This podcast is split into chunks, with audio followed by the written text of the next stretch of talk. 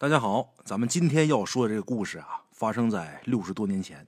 哎，鬼友听他奶奶讲啊，六十多年前，他奶奶那时候还是一个十几岁的小姑娘。那时候的日子苦啊，家家户户也没什么钱，尤其在东北的大山沟里边啊，那就更穷了。住的是什么呢？土坯房，黄泥堆起来的。到冬天也没什么吃的。冬天青黄不接的时候，你说？没什么嚼过怎么办？上山去撵兔子、撵狍子。哎，那时候东北啊，深冬特别特别冷，不像现在。现在全球变暖，你像去年啊，大圣家是东北的，去年三九天的时候，东北下雨，有那个活八九十岁的都说这一辈子啊没见过这种情况，哪有说三九天下雨的？现在全球气候变暖，东北也没那么冷了。过去可不一样，就像大圣我小的时候，我记得冬天还特别冷。早上起来上学的时候啊，棉袜子、棉鞋，衬裤外边套毛裤，毛裤外边套棉裤。那个棉裤可不像现在这个棉裤，薄棉裤，那大棉裤，自己做的，我妈给我做的。那棉裤老厚了，那时候最打怵的啊，就上厕所，上厕所就解这棉裤得解半天。然后你蹲那儿啊，你想想那棉裤厚啊，在腿那夹着，它不舒服啊。上身也是衬衣。毛衣、棉衣，外边再套个外衣，那棉裤外边还得套外裤，脑袋上戴的大棉帽子。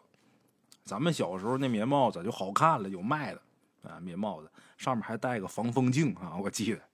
棉帽子上面有个绳，把那绳一解开之后，两边耳朵旁边这能耷拉下来，能把这脸什么都护住了。再系个围脖，就露两个小眼睛，眼睛还得拿这防风镜扣上。等到了学校啊，要是有这防风镜还好，没有这防风镜，等到了学校，那眼毛上全是冰，就那么冷。但是现在不一样了，全球变暖，冬天也没那么冷了。即便是冷啊，我们辽宁这儿也没那么冷了，冷也就冷那么十几二十天，其他的冬季啊，再也不像以前了。哎，可六十多年前这个东北深冬啊，那是真冷。我小时候都那样，何况六十年前呢？大雪把整个山村都给铺满了。鬼友他奶奶的父亲就是鬼友的太姥爷，每天都会拿着猎枪上山去打猎去，追兔子、撵狍子，打着什么算什么。拿回家之后啊，给家里人吃，真没什么吃的。也不是说东北人爱吃野味儿，那是真没什么嚼过。话说那年腊月初八这天，外边还下着大雪呢。鬼友他太姥爷还是拿着猎枪上山，走的时候啊，那天鬼友他太姥就说呀：“你呀，今天就别去了。为什么？今天雪太大，你上山去打东西也不差这一天，等雪停了再去呗。”他太姥是这么说，但是他太姥爷不听，急急忙忙就走了。结果呢，走出家门，过了也就两个多小时左右吧，回来了。哎，回来的时候嘴里边还骂骂咧咧的，浑身都是血。鬼友他太姥赶紧过去，把猎枪先接过来，然后拿小笤帚在他身上啊，把这个血都给掸干净。一边替他太姥爷掸上这血，哎，一边就问他太姥爷：“今天怎么这么早就回来了？”鬼友他太姥爷把帽子摘下来，一边摘帽子一边说：“说你别提了，我刚到山上啊，那雪下的更大了。结果呢，我就看见离我不远的地方有个白色的东西啊，搁那动，我以为是个大兔子呢。”雪太深了，我也没撵他。我拿这猎枪一瞄，这一枪就给他打腿上了。我一看打着了，我就上前去抓去。结果这玩意儿一下站起来，我这一看呢，哪是兔子，一只白狐狸。哎，我他妈刚想再给他一枪，结果他站起来跑了。哎呀，我看这雪呀越来越大，也没什么心情，我就回来了。鬼友的太姥爷说完，他太姥听完之后特别激动。你说啥？你打着啥了？白狐狸，你还让他跑了？完了，完了！那玩意儿有灵性啊，他还不得来霍霍咱家呀？鬼友他太姥爷那时候啊，岁数也好，年轻，能耐也大，会功夫，枪法也好，在他们那一片啊，算是很吃得开的。一听自己媳妇说这话啊，他一点都没在乎，他还敢来霍霍我。他要敢来找我，我一枪要崩不死他，我算他长得结实。哎，说完这话呢，也没当回事儿。就这么的，那天是腊月初八嘛，一晃就快过年了。到了腊月二十三小年那天呢，鬼友他太姥就说呀：“哎呀，今年过年呐，把那个不下蛋那鸡给他杀了吧，过年给孩子们炖上吃。”啊，就这么的。说完话呢，他就去喂鸡去了。结果一到鸡架那儿，东北农村都有鸡架，哎，鸡架里边有鸡窝。一到鸡架那儿一看，傻了眼了。家里边一共四只鸡，这会儿一看全死了。死鸡这脖子上全是血，每只鸡那腿儿都断了一只，哪哪都是血。哎呦，一看这个啊，把鬼友的太姥姥吓得呀，嗷嗷直喊呢。毕竟是个女人呢，哎呀，你快来呀，当家的！完了完了，那玩意儿到底是找上门来了。鬼友他太姥爷过来一看，能不生气吗？这火腾一下就上来了，气得直骂呀：“这天杀的，你他妈出来，老子崩了你！”鬼友他太姥姥啊，赶紧拦着：“哎呀，你可别骂了，赶紧跟我去村西头吧，找刘婶去吧。”太姥爷这会儿还不服呢，找鸡毛刘婶啊！一个畜生，你怕他干哈？他这话刚说完，就听这个房子西头传出一个声音，这声音听起来又尖又细，听着可不像是人，但是他可说人话。这声音你能听出来个数？就听这房子西头这声音说呀：“你打我腿，我走不了道我弄你全家腿。”哎，当然不是我这破锣嗓子啊，那声音是又尖又细。说这么一句话，说完之后，咯咯咯笑，那笑声特别诡异，这笑声就让人听完之后浑身起鸡皮疙瘩，这头皮发麻，就那感觉。太老一听这话呀，真害怕，吓得魂不附体。你光看这四只鸡死了啊，没什么，你突然间来这么一声，可把太老给吓坏了。哎，赶紧作揖道歉。知道这狐狸成气候有灵性了，人找来了，赶紧作揖道歉。太老爷可不管那套啊！哎，光看见那四只鸡，就是生气。一听这声音，人毛了，进屋把猎枪就掏出来了，拿着枪围着房子就找这声音来源。我看到底是个什么？可等他出来，那玩意儿早就影都没有了。哎太老一直劝太老爷：“你快把枪撂下吧！”太老爷不听啊，非要穿上棉袄上山。好在呢，让太姥给拦住了，说：“大过年的，你干啥呀？”他太姥爷这山没上成，山是没上成，但是拎着枪围着院子转，一边转一边骂，骂的那别提多难听了。唯有他太姥姥啊，不愿意听他骂，转身进屋。进屋之后，赶紧找一个小篮子，哎。就是那个条子编的那篮子，往篮子里边装了几个鸡蛋，就走了。干嘛去？奔刘婶家。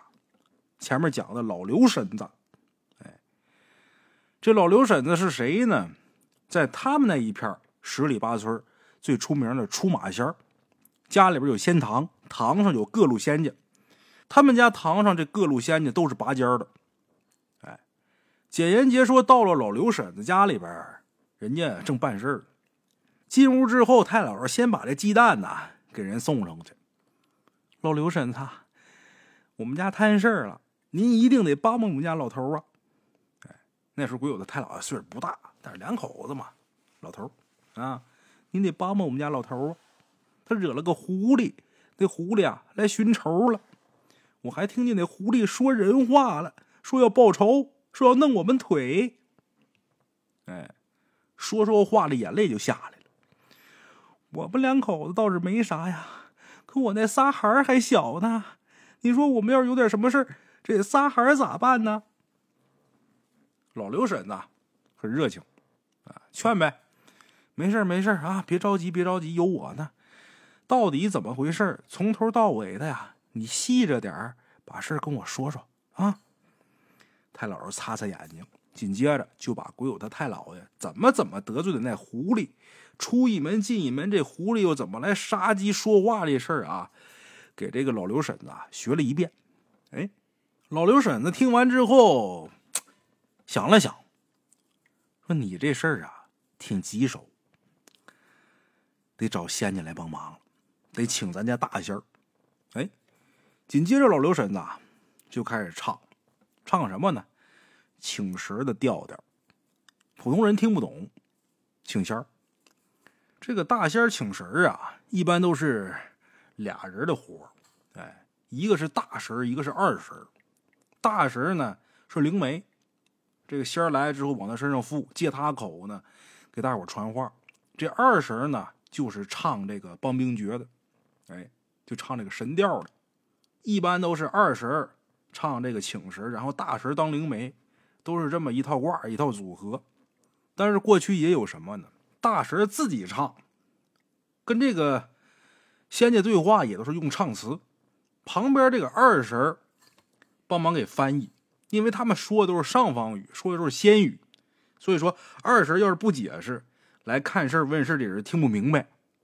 哎，老刘婶子他们家属于是后者，老刘婶子自己唱，自己请神，跟仙家的对话呢也都是用唱词，这个。老刘叔呢，就负责给解释，哎，他顶这个二婶这角给翻译，哎，老刘婶子唱的也都是上方语，鬼友他太姥姥也听不懂。老刘婶子唱了一会儿，就开始神志不清，两眼睛开始烦，嘴里边开始吐白沫，身子一摇一晃，感觉就变了个人，嗓子也细了，神态也妖娆了，哎，手里边把着一个烟袋杆子不放手，叭叭叭抽烟，抽了好几大口，大仙儿啊！才盯着鬼友的太姥姥看，看了一会儿之后，又开始唱。这会儿唱的就是大仙儿唱的了。鬼友的太姥姥听不懂啊。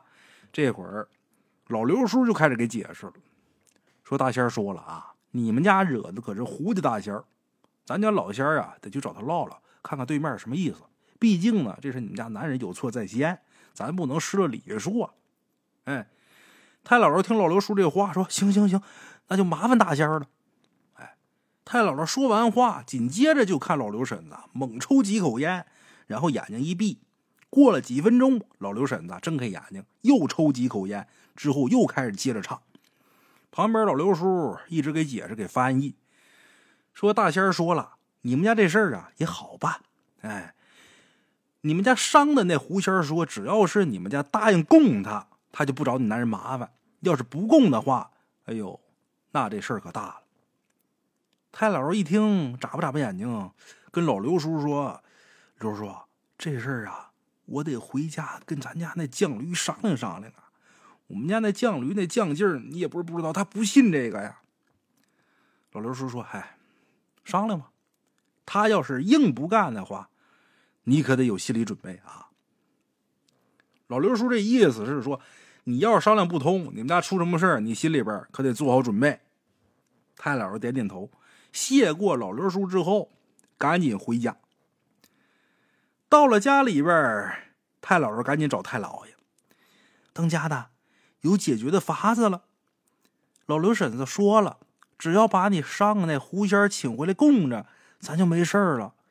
你看，咱还是依他的意思办吧。太姥爷那会儿脾气急呀，叼着大烟袋锅子喊：“供什么？不可能！”就他妈一个畜生，怎么的？倒反天罡啊！我不供他，你让他来，我看到底谁死谁活。太姥姥这会儿心里边害怕，赶紧劝呐。但是太姥爷脾气是真犟，怎么说都不听。最后没辙，太姥姥也不劝了。结果没成想到晚上就出事了，都没隔夜。那时候睡得都早，没灯，天一黑就躺下了。咱前文可提了。鬼友他奶奶那时候啊，十岁左右。哎，太姥姥、太姥爷那是奶奶的爸爸妈妈呀。鬼友听他奶奶说，那天晚上到了大概七点多的时候，东北的冬天，七点多晚上七点多那就黑的透透的。哎，鬼友他奶奶说，那天晚上七点多钟，大概他妈就是鬼友太姥姥自己就起来下地了。他以为他妈要去厕所呢，结果他妈下地之后啊，也不出去，就光着脚在地上跑。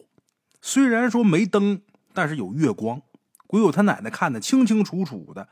他妈有一只脚好像一瘸一瘸的，虽然说看着好像瘸，可跑起来一点都不受影响，速度特别快。就光脚在地上跑。哎，鬼友他奶奶还有两个弟弟都没睡着，仨孩子全看见了，一个个吓够呛，害怕呀，就开始推鬼友的太姥爷，推自己这爸呀。推了好一会儿，太姥爷才醒过来，一看自己媳妇这样啊，就开始骂：“你他妈要干嘛？赶紧上来睡觉！”他太姥姥根本就不理他，俩眼睛直勾勾的看着他，嘴里边啊不断的笑，就是那天房西头说话那声音，又尖又细，尖笑，就笑，在地上跑也不说话。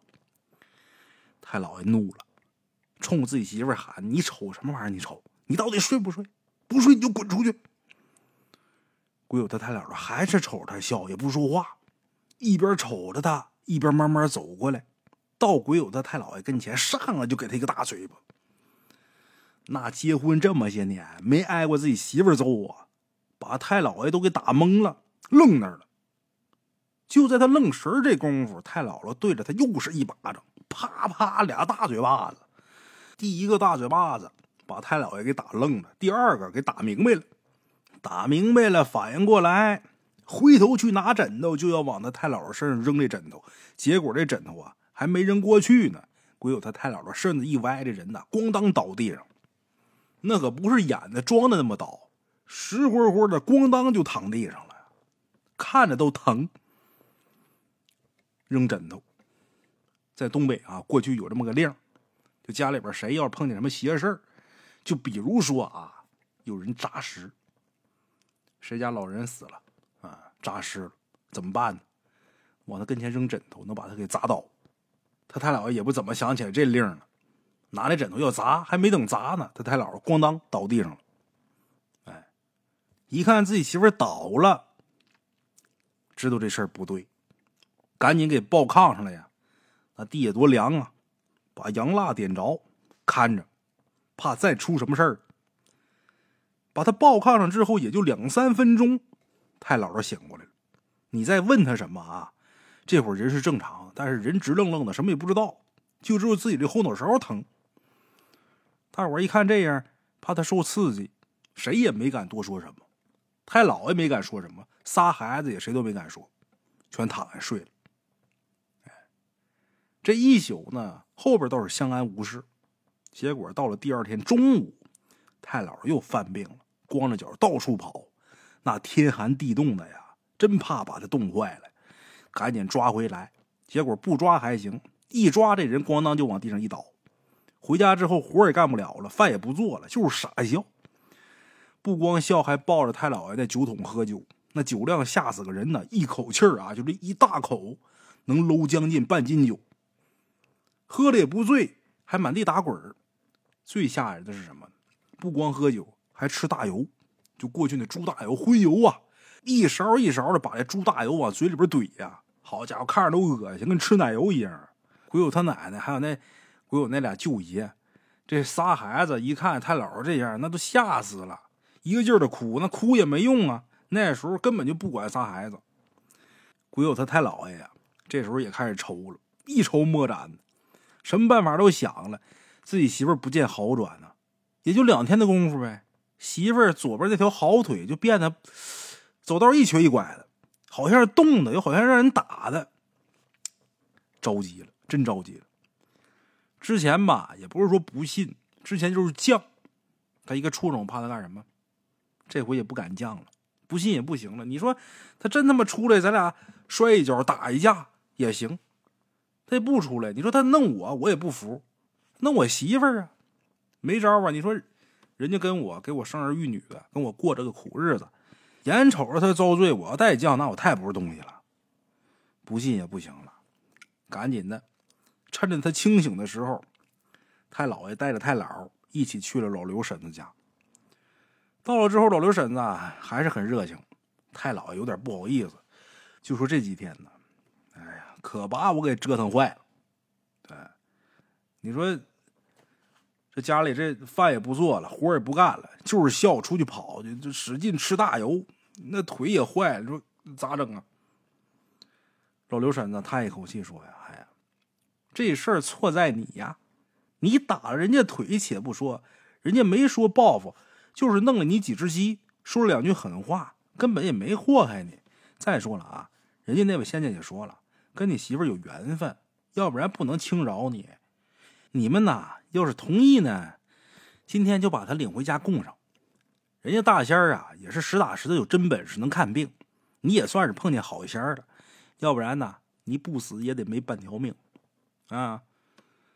太老爷一听老刘婶子这么说，那赶紧答应吧。自己倒是无所谓了，媳妇儿扛不了他祸害呀。行，别祸祸我媳妇儿就行了。他也没什么错的。你说打那狐狸也是我打的呀。按理说要遭这个罪，应该我遭啊。哎，得了，那我媳妇这腿怎么突然就坏了呢？老刘婶子说呀：“什么叫突然就坏了？你那是一报还一报啊！行啊，赶紧回去准备准备。哎，准备领仙儿。那时候领仙儿简单，一个柜子，一张红纸，一个碗，请大神二神过去帮着摆弄摆弄。大神肯定是老刘婶子，二神就是老刘叔啊。哎，立堂，选好日子，堂也立了，这就供上了。那个年代，东北农村呐，这种事很正常，所以附近的人呢也没觉得这事有多么多么玄乎。哎，人有缘分，仙儿找上来了，那他家供着呗。哎，还别说啊，供上之后没多长时间，也就过了大概两年吧，鬼友他太姥啊就能给人看事儿了，看的还特别准。哎，但他那个左腿呀，无缘无故就瘸了，瘸了一辈子，到了到最后死那腿也是瘸的。都讲那个世间万物皆有灵嘛，其实，嗯，大圣我认识的啊，就是霍霍这些动物的人啊，像我知道的有霍霍鸟的，上山打着一个野鸡什么乱七八糟的，反正这些人最后吧，结果都不太好。也倒不是说非得有有仙有神来找他啊，反正这些人最后都没好死，死的时候都挺可怜。世间万物皆有灵。倒是说人是万物之灵长啊，但是你不能说什么都祸害。你知道哪片云彩有雨啊？万一哪天你打那玩意儿，他是有了修行得了道行的呢，是吧？就算是他不找你，他祸祸你家人扛不了。一般多数都是这样，有个人特别横啊，自己我养火多么多么旺，我不怕这些个。是你是不怕，但谁家还没个妻儿老小啊？他不定找寻谁啊？所以呀，还是别结仇为好。哎像我平时喜欢钓鱼，这都不是什么好事但是好在啊，鱼这东西曾经得到的 还不多，最起码养鱼池里边肯定是不多。一般钓上来我也都是放，钓完再放回去。吃的时候少，也不爱吃。那平时你说也不喝酒，也不打牌，也没什么消遣的。能钓个鱼呢，看看平静的水面，这心呢能放松放松。我也知道这事儿不好。你最起码的呗，你给他的嘴勾疼了也不好，早点戒了吧。好了，我是孙大圣，咱们这期故事啊就到我这儿，下期见。